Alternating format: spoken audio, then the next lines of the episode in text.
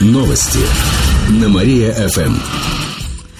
Здравствуйте, в прямом эфире на Мария-ФМ Алина Кодрихова в этом выпуске о событиях из жизни города и области. В страшном ДТП погиб житель Нововятска. Накануне в Верхошижемском районе произошла авария. 37-летний водитель «девятки» не справился с управлением и выехал на встречку.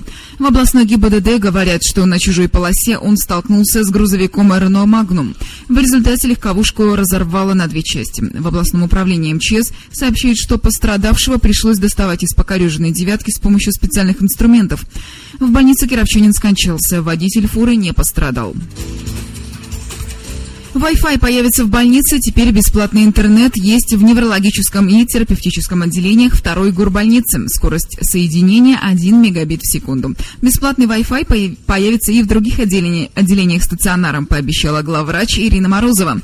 Добавлю, что сейчас доступ к интернету есть в перинатальном центре, травмбольнице, детской областной спеццентре и стационаре Кировской клинической больницы номер 7. Об этом сообщает Департамент здравоохранения.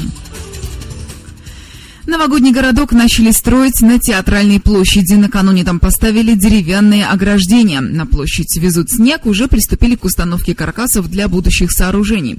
В этом году на Ледовый городок уйдет порядка 7 миллионов рублей. В мэрии говорят, что деньги потратят на каток, две горки и ледяные аттракционы.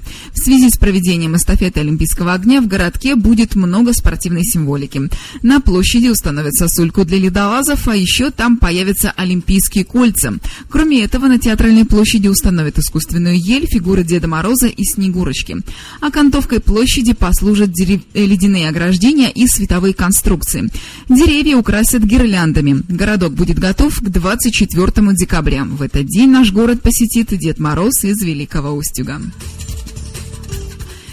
Эти и другие новости читайте на нашем сайте mariafm.ru. А у меня на этом все. В студии была Алина Котрихова.